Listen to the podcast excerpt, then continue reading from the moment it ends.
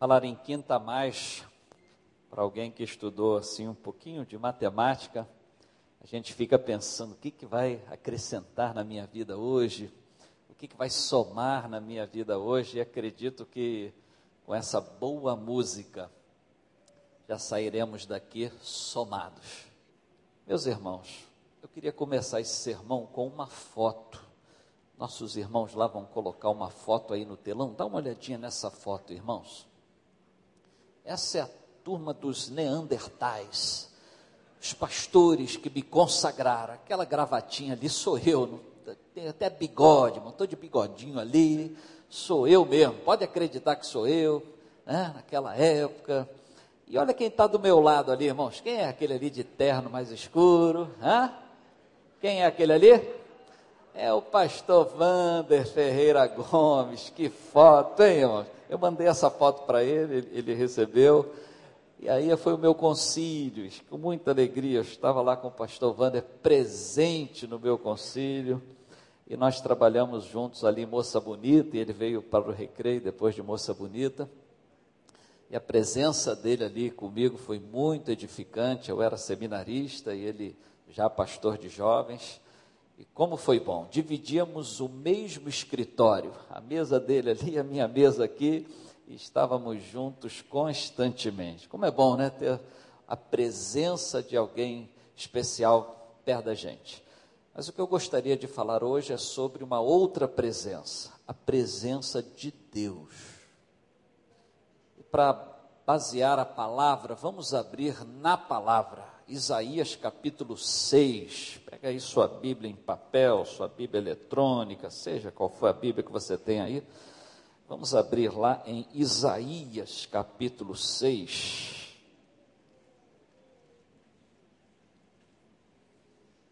Temos ali um capítulo que é a base para a gente tratar da presença de Deus. Diz assim o texto bíblico: No ano da morte do rei Uzias, eu vi o Senhor assentado sobre um alto e sublime trono, e as abas de suas vestes enchiam o templo. Serafins estavam por cima dele, cada um tinha seis asas, com duas cobria o rosto, com duas cobria os seus pés e com duas voava. E clamavam uns para os outros, dizendo: Santo, Santo, Santo é o Senhor dos exércitos, toda a terra está cheia da sua glória. As bases do limiar se moveram à voz do que clamava, e a casa se encheu de fumaça. Então disse eu: Ai de mim, estou perdido, porque sou homem de lábios impuros, habito no meio de um povo de impuros lábios, e os meus olhos viram o Rei, o Senhor dos exércitos. Então um dos serafins voou para mim, trazendo na mão uma brasa viva que tirara do altar com uma tenaz. Com a brasa tocou a minha boca e disse: Eis que ela tocou os seus lábios, a tua iniquidade foi tirada e perdoado o teu pecado. Depois disso, ouvi a voz do Senhor que dizia: A quem enviarei? E quem há de ir por nós? Disse eu: Eis-me aqui, envia-me a mim. Então disse ele: Vai, diz a esse povo: Ouvi, ouvi, não entendeis, vede, vede, mas não percebais.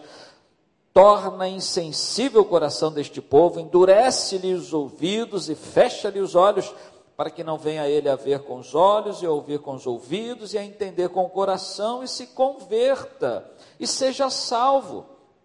Então disse eu: Até quando, Senhor? Ele respondeu: Até que sejam desoladas as cidades e fiquem sem habitantes, as casas fiquem sem moradores e a terra toda, ou seja, de toda assolada. E o Senhor afaste dela os homens, e no meio da terra seja grande o desamparo mas se ainda ficar a décima parte dela, tornará a ser destruída, como terebinto e como carvalho, dos quais, depois de derribados, ainda fica o toco. Assim, a santa semente é o seu toco. Amém. Senhor, aqui estamos com a tua palavra e pedimos que teu Espírito possa agora aplicá-la ao nosso coração em nome de Jesus. Amém.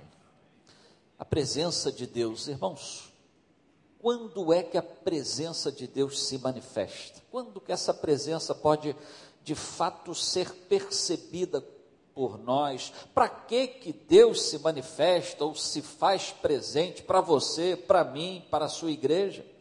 O texto aqui do nosso amado profeta Isaías nos dá todas estas respostas, e é claro que a Bíblia tem muitas outras, mas vamos nos ater a elas. Em primeiro lugar, a presença de Deus se dá em momentos de crise.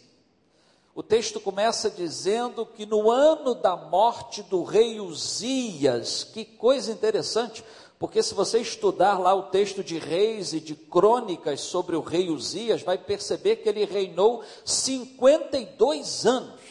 Foi o segundo maior reinado lá do povo de Deus. O Manassés reinou em 55. E esse Uzias, também chamado de Azarias, diz o texto bíblico que ele foi um bom rei um rei que fez o que era reto aos olhos do Senhor. Diz o texto bíblico que Uzias buscou a Deus e Deus o fez prosperar. E ele prosperou em várias áreas do, do, trabalho, em várias áreas do país. Ele conseguiu desenvolver o exército. Ele conseguiu é, vencer os adversários ao redor. E o maior adversário que sempre deu trabalho para o povo de Deus, os filisteus ele conseguiu manter uma certa hegemonia ah, sobre a região como rei de Israel. Diz o texto bíblico que ele até investiu em ciência e tecnologia. Era um rei avançado para a época. Ele tinha um grupo de cientistas, irmãos, que desenvolvia armas militares, que desenvolvia as coisas boas lá do reino. Irmãos, você imagina ter um rei bom assim? No final do seu reinado, ele deu lá um furo, ele quis dar uma de sacerdote, aí ficou lá meio doente. Mas, meus amados, quando a gente tem um bom presidente por quatro anos, a gente gosta. Quando a gente tem um bom presidente por mais um tempo, a gente gosta. Imagina você ter um bom presidente por 52 anos e esse cara morre. Ah, a tristeza veio sobre o povo, a tristeza veio sobre o país, a tristeza veio sobre aquela gente, meus amados irmãos, e foi no meio dessa tristeza que Deus se apresentou ao profeta Isaías, profeta do palácio, profeta da realeza, profeta que tinha contato com o rei, profeta que sentiu na carne a perda daquele rei. Meus amados, Deus se apresentou no momento de crise no momento de tristeza. Isso pode acontecer conosco, mas é claro que pode acontecer conosco. A Bíblia fala sobre isso. O choro pode durar uma noite. Que mais? A tristeza ou alegria vem pela manhã. É claro. No mundo tereis aflições, mas tem de bom ânimo. Eu venci o mundo, meus irmãos. É claro que Deus pode se apresentar no momento da sua tristeza, no momento da sua dificuldade. O salmista diz assim no Salmo 119: No sofrimento eu fui consolado, porque a tua promessa me deu vida. Então, quando você passar um momento difícil, quando você passar um momento de crise, quando você passar um momento onde as lágrimas vêm aos seus olhos, meu amigo, lembra de Isaías Lembra que no ano da tristeza, o Senhor Deus lhe apareceu e ele pôde dizer: Eu vi o Senhor, os meus olhos o perceberam. Deus se apresenta no momento de tristeza. Mas o texto continua. E vai mostrar para a gente, irmãos, que a presença de Deus também acontece no meio dos atos de culto. Quando a gente lê o texto, a gente tem a nítida impressão que, que, Isaías estava no templo. Ele fala do templo, ele fala das bases que se moveram, ele fala que a sala lá se encheu de fumaça, que era um símbolo da presença de Deus. Então, meus amados irmãos, ele estava ali nos seus atos de culto. E Deus se apresenta a Isaías naquele momento dos seus atos de culto. Mas é claro que eu e você já inventamos um problema. Eu não sei como que a gente resolve isso Realmente eu não sei. Porque a gente acha que essa sensação da presença de Deus tem que acontecer em todos os momentos dos nossos cultos, dos nossos atos de culto. E vocês querem isso, porque vocês estão aí com a manhã especial aí, que eu vi ali na propaganda, buscando mais a presença de Deus. Nós queremos isso. Mas Isaías viveu tantas vezes, irmãos, e não sentiu essa presença de Deus lá na sua vida. E preocupado com isso, eu tenho dito ao meu povo alguma coisa diferente. Eu tenho dito lá para a igreja, irmãos, olha só, talvez Deus não se apresente a você aqui hoje, não. Talvez aqui nesse culto você não sinta a presença de Deus, não, mas eu quero dizer uma coisa: Deus tem que sentir a tua presença hoje. Deus é que tem que sentir, isso é que tem que ser a regra, meu irmão. Deus sentir a tua presença. Na hora que você vai cantar, Deus tem que sentir a tua presença na hora que você está cantando, meu irmão. Na hora que você vai prestar atenção, Deus tem que sentir a tua presença, que você estiver prestando atenção, para Ele falar o seu coração. Na hora de contribuir, irmão, tem que chegar junto. Deus tem que ver a tua presença no gasofilácio, meu amado. Lá na igreja andei puxando a orelha lá do pessoal, porque alguns estão meio fantasmas no gasofilácio, não estão se apresentando, não estão aparecendo. Meu amado irmão, Deus tem que sentir a tua presença, e quem sabe? E quem sabe? Nos seus atos de culto, no seu serviço que você presta a Deus, e tantas coisas que você faz para o Senhor, até mesmo na recepção. Eu venho aqui todos os anos no Summit, desde lá da Terra Encantada que eu vou no Summit. E uma coisa que eu mais admiro aqui no Recreio é a recepção. Hoje me abençoaram de novo. E a gente chega aqui no Summit, só que o Summit é, a gente vai todo mundo de terninho, né? Todo mundo mais bonitinho e recebem a gente muito bem. E hoje me receberam bem. Hoje eu estava ali, o irmão que nem me conhecia foi ali, olhou para mim, olhou bem, chegou. Como é que vai? Você é visitante? Sou. Poxa, seja bem-vindo, irmão. Você não sabe como isso é importante, irmãos. Já preguei em algumas igrejas que eu chego, não falo para ninguém que sou eu, eu chego e vou entrando e vou sentando, e às vezes ninguém fala comigo. Não sei se a Gisele já passou por isso. Que vergonha, irmãos. Aí depois me levanta o pregador e depois que a gente prega, vai, ô oh, pastor, ô oh, pastor, ô oh, pastor, nada, por que tu não falou comigo antes? Para com isso. Irmãos, esse serviço simples que a gente presta, Deus pode se manifestar até para você ali. A presença de Deus pode se dar nos atos de culto, no serviço cristão que eu e você prestamos ao Senhor. Lembra daquele camarada que estava com a mão ressequida, lá em Lucas capítulo 6 fala sobre isso. Ele estava na sinagoga, Jesus chegou ali e Jesus chegou, vocês, é certo ou não é certo fazer o bem no sábado, aquela questão toda, chegou para o camarada, estica a mão, e o camarada esticou, foi curado. Agora, quantas e quantas vezes aquele camarada tinha ido na sinagoga? Provavelmente muitas. Mas naquele dia, naquele dia, Jesus fez uma coisa especial na vida dele. Então vale a pena a gente perseverar nos nossos atos de culto. Ainda que não sintamos a presença de Deus algumas vezes, eu não tenho vergonha de falar isso. Há dias que o pessoal lá na igreja diz: E aí, quem está sentindo a presença de Deus, levanta a mão. E eu fico assim, meio sem jeito, levanto assim para não ficar de fora da turma, né? Mas talvez eu não estivesse sentindo tanto assim, mas eu queria que Deus sentisse a minha ali. Eu queria que Deus sentisse a minha. Isso foi uma experiência que eu compartilhei lá com a igreja. Mas há um terceiro momento que a presença de Deus se manifesta. Ela se manifesta nas crises, ela se manifesta nos nossos atos de culto. Eu vou falar uma coisa estranha agora, não espera um pouquinho para julgar. A presença de Deus pode se manifestar no meio do pecado. Ai de mim, que sou um homem de lábios impuros e habito no meio de um povo de impuros lábios. Lá no capítulo 9, Isaías vai dizer: o povo que andava em trevas. E o Isaías estava no meio do povo que andava em trevas. O povo de lábios impuros, Isaías estava no meio, porque ele era também um homem de lábios impuros. E no meio dessa situação estranha, nessa situação de pecado, e o povo de Israel seria punido e passaria os 70 anos lá na Babilônia por causa da vida pecaminosa que levava, Deus ainda assim se manifesta. Lá em Moça Bonita, a gente tinha lá um amigo, acho que até na época do pastor Wander também, que se converteu, sabe aonde? No meio da Marquês de Sapucaí. Só que ele estava desfilando lá na escola de samba, Mocidade Independente Padre Miguel.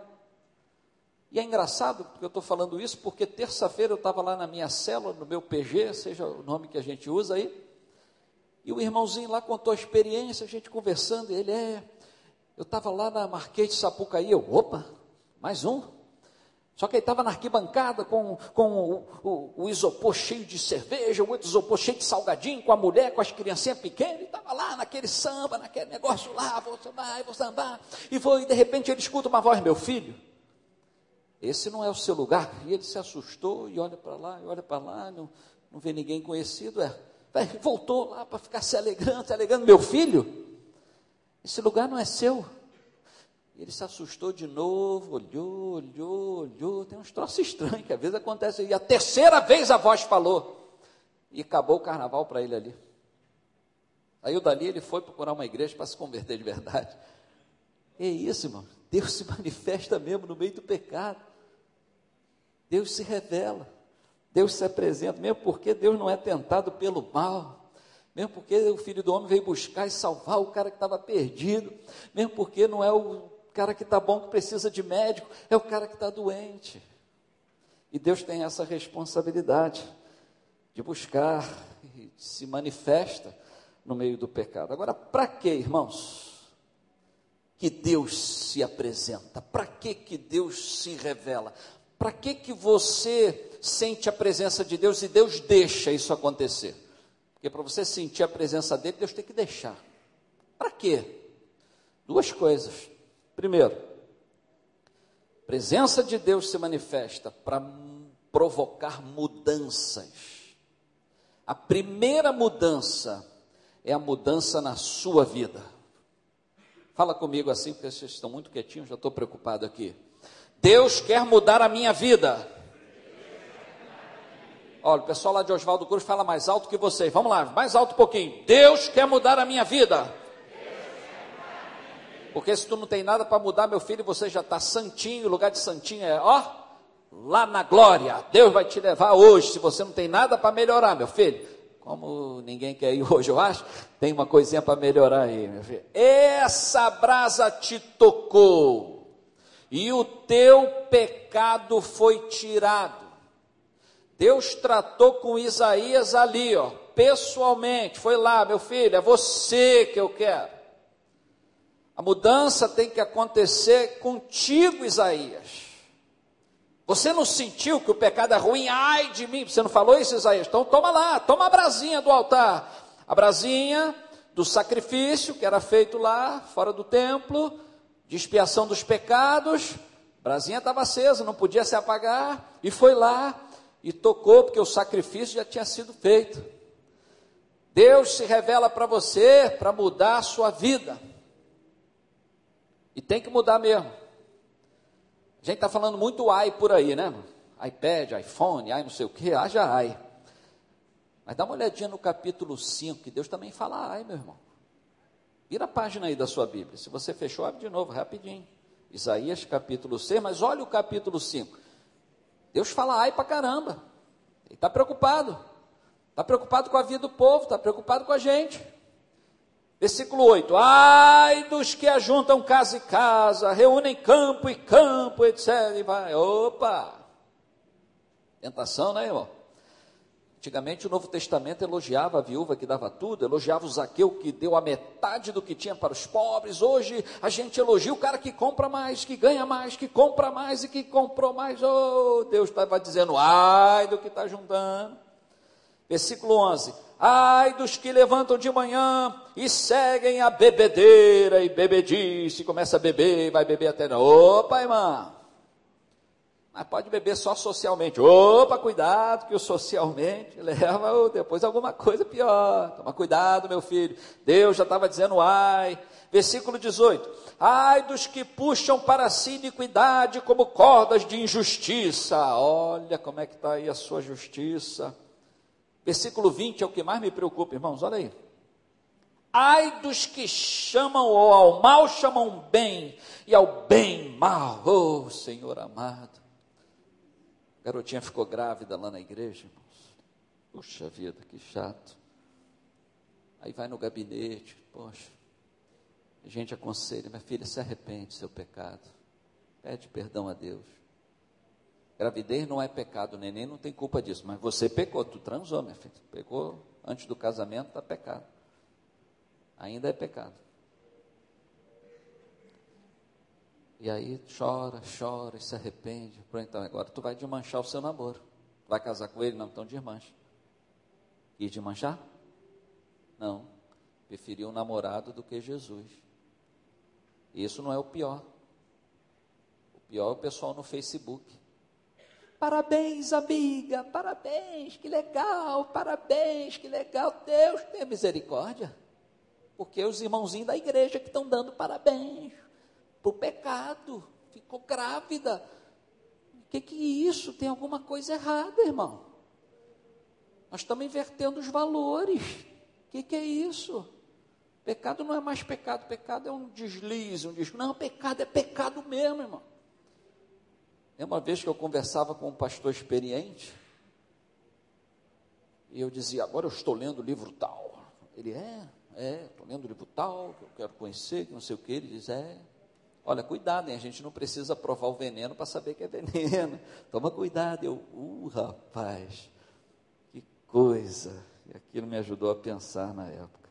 Versículo 21, ai dos que são sábios a seus próprios olhos e prudentes em seu próprio conceito. Versículo 22, ai dos que são heróis para beber vinho de novo a bebida. E Deus falando um monte de ai, Isaías soltando a lenha, e toda vez que Isaías fala esses ais que Deus está dizendo, na verdade ele está apontando o dedo para os outros. Só que no capítulo 6 ele percebe que precisava apontar para ele mesmo. Ai de mim. Porque apontar dedo para os outros é fácil, né, irmão? Mas reconhecer o seu é mais difícil. Mas Deus se manifesta para mudar isso, essa situação, a sua vida e a minha vida. Outra coisa, irmãos, para que, que Deus se manifesta? Deus se manifesta para mudar o seu ministério. Como é que está o seu ministério? Como é que está o seu serviço para Jesus? Graças a Deus que os irmãos estão trabalhando com células, porque quando a gente não trabalha com células, a gente tem menos pessoas envolvidas na obra a gente tem mais auditório do que obreiros, do que gente se envolvendo. Graças a Deus por isso. Lá em Oswaldo Costa também estamos. Célula é uma benção, irmão, para mobilizar gente. A oração que a gente faz, Senhor, manda obreiros, como é respondida nesse trabalho. Mas parece que o ministério de Isaías está faltando alguma coisa.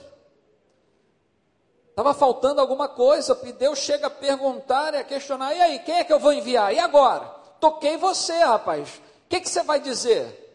Como é que você vai fazer agora? Vai ficar quieto diante disso tudo? Não vai fazer nada? Quem é que eu vou enviar? Como é que você vai ser? Isaías se levanta e se apresenta: Sou eu, eis-me aqui, envia-me a mim. Olha aquela propaganda na televisão que o cara vai bater o pênalti lá da seleção brasileira. Quem é que vai bater? E o cara na torcida aparece: Sou eu. E aparece lá o outro: Sou eu. E sou eu. E todo mundo se apresenta. Ninguém se esconde. É porque mudou o ministério do cara, o cara não se esconde, o cara se apresenta. E Deus continua procurando. E Deus continua fazendo a mesma pergunta: quem é que eu vou enviar? Cadê o pessoal do ministério? Cadê o pessoal do serviço? Cadê o pessoal da obra? Cadê os obreiros? Aí Deus tem que se apresentar para ver se desperta isso. Deus tem que provocar esse negócio. Ele faz isso, e se Deus se mostrar a você, se revelar a você, se apresentar a você, é porque Ele quer dinamizar o seu ministério. Talvez esteja faltando aí alguma coisinha no que você faz para o Senhor. Isso pode ser resolvido pela manifestação do próprio Deus na sua vida. Mas há uma terceira coisa, irmãos, que Deus quer mudar, Ele quer mudar a mim, Ele quer mudar o meu ministério, mas Ele quer mudar também o meu redor. Pai, diz para esse povo, em outras palavras aqui novas, esse povo é cabeça dura, esse povo não está entendendo nada, esse povo vai ser cortado. Vai, meu filho, prega para essa gente. Porque no fundo, no fundo, Deus não quer mudar só a mim, porque eu sou bonzinho, bonitinho, nada disso. Deus é apaixonado por mim, quer me tocar, quer me mudar, sim, mas Ele é apaixonado pelos outros, a quem Ele quer tocar também, meu irmão.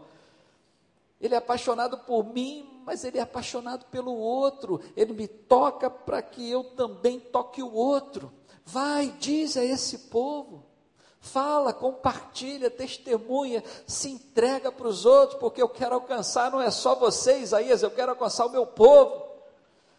Deus se revela para a gente para mudar o nosso meio, o nosso meio social. Você está lá na academia, meu filho, toma onda de academia. Até eu estou na academia, entrei para academia, fazendo exercício, ver se melhora alguma coisa aqui.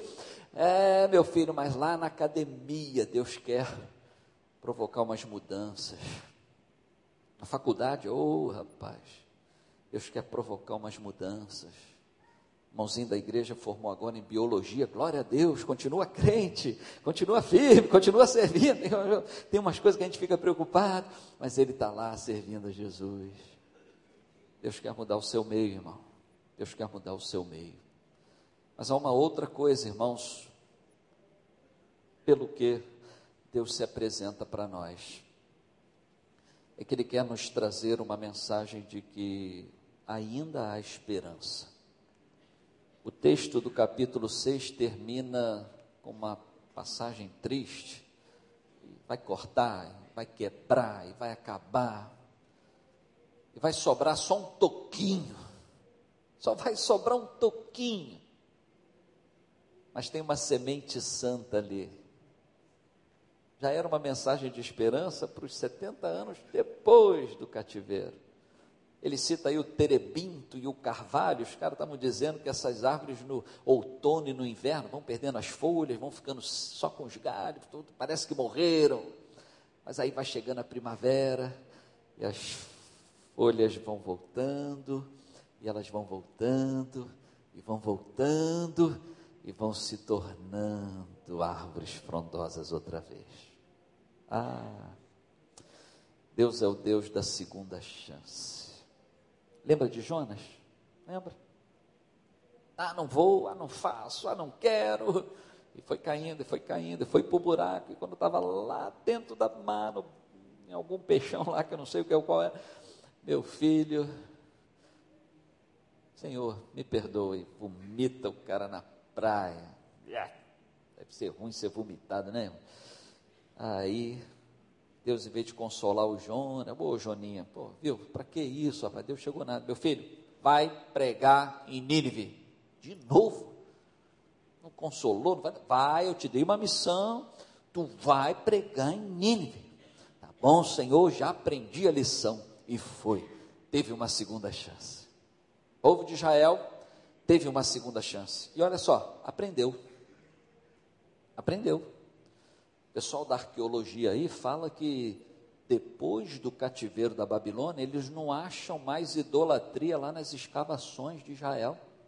Não acham vestígios de idolatria nas casas dos judeus. Que coisa! O povo aprendeu. Precisou apanhar muito, precisou levar um cativeiro de 70 anos, mas o remanescente voltou. E o povo voltou, e o povo aprendeu. E você? Vai precisar passar um perrengue, vai precisar sofrer? Claro que não. Os outros já sofreram para a gente aprender lendo, para a gente aprender ouvindo, para a gente aprender com os erros dos outros. É para a gente ficar errando. Deus quer se apresentar, irmãos, cada um de nós. Como ele fez com Isaías, ele pode fazer contigo, ele pode fazer comigo. Ele pode se apresentar no meio da sua crise, no meio da sua dificuldade, no meio da sua, do seu momento difícil. Sim. Ele pode se apresentar no momento do seu ministério, do seu ato de culto, da sua adoração, da sua contribuição, da sua atenção. Sim. Deus pode se apresentar no meio do pecado, aquele momento quando você está, quem sabe, fazendo uma coisa que não é legal. Ah, pode. Mas para que, que ele faz isso? Para mudar você, para transformar você. Porque você pode receber o toque dele, do sacrifício que já foi feito. Na época das ovelhinhas, na nossa, do Cordeiro de Deus que tira o pecado do mundo. Jesus já morreu por isso. Para que eu e você, em Cristo, sejamos a nova criação ou novas criaturas. Feche seus olhos, baixe a sua cabeça. Deus quer fazer alguma coisa no seu coração, Deus quer fazer uma coisa na sua vida, Deus quer mudar você, mudar o seu ministério, o seu meio que você vive. Deus quer te dar uma nova oportunidade nos momentos em que você não aproveita as que Ele já te tem dado. Para isso Ele vai se apresentar a você. Então feche agora os seus olhos e diga para Deus o quanto você precisa da presença dEle. Talvez em alguns momentos você não a sinta, mas o quanto você precisa dela. Quanto você precisa ser tocado, quanto você precisa ser mudado, quanto você precisa ser invadido, despertado e abençoado pela presença de Deus. Eu preciso disso, irmãos, cada dia na minha vida. Senhor Deus, Isaías passou uma experiência bem marcante. E é interessante que foi no início de tudo aquilo que ele escreveu. Talvez o Senhor tenha uma história diferente para escrever através de cada um de nós, ou na vida de cada um de nós. Mas para que isso comece a ser escrito, precisamos experimentar um pouquinho mais do Senhor. E nós gostaríamos de pedir isso ao Senhor, que o Senhor pudesse se apresentar para a gente, se mostrar para a gente. Não queremos ver só fumaça, Senhor. Não queremos ver só fumaça na vida dos outros. Nós queremos ver alguma coisa na nossa experiência contigo. Queremos pedir ao Senhor, toca o nosso coração, toca a nossa vida. Queremos pedir ao Senhor, muda a nossa caminhada não deixa a gente caminhar no pecado, Senhor, ainda que sejamos pecadores, mas nos ajuda. Tira, Senhor, dos nossos lábios a impureza que eles falam, convertendo o nosso coração, enchendo o nosso coração daquilo que o Senhor já tem de melhor. Abençoa a igreja do recreio, pastor Wanda, abençoa o teu povo, Senhor, porque a responsabilidade deles nesse lugar é muito grande, Senhor. Não é fácil, é muito grande a responsabilidade. E que o Senhor continue a usar esses irmãos e o teu servo para a honra e glória do teu nome. Quantos irmãos querem fazer dessa oração a sua oração? Levante o braço. Deus abençoe, Deus abençoe todos vocês. Estou pedindo a Deus que faça algo especial. Deus abençoe. A graça de Jesus seja com cada irmão. Que a bênção do Senhor possa ser sobre a sua vida. E quem sabe, quem sabe, em algum momento especial você vai perceber algo mais de Deus para você. Amém? E se isso acontecer, já sabe, né? Mudanças vêm por aí. E Deus as quer provocar. Deus abençoe. Pastor Paulo, que a graça de Jesus seja com todos.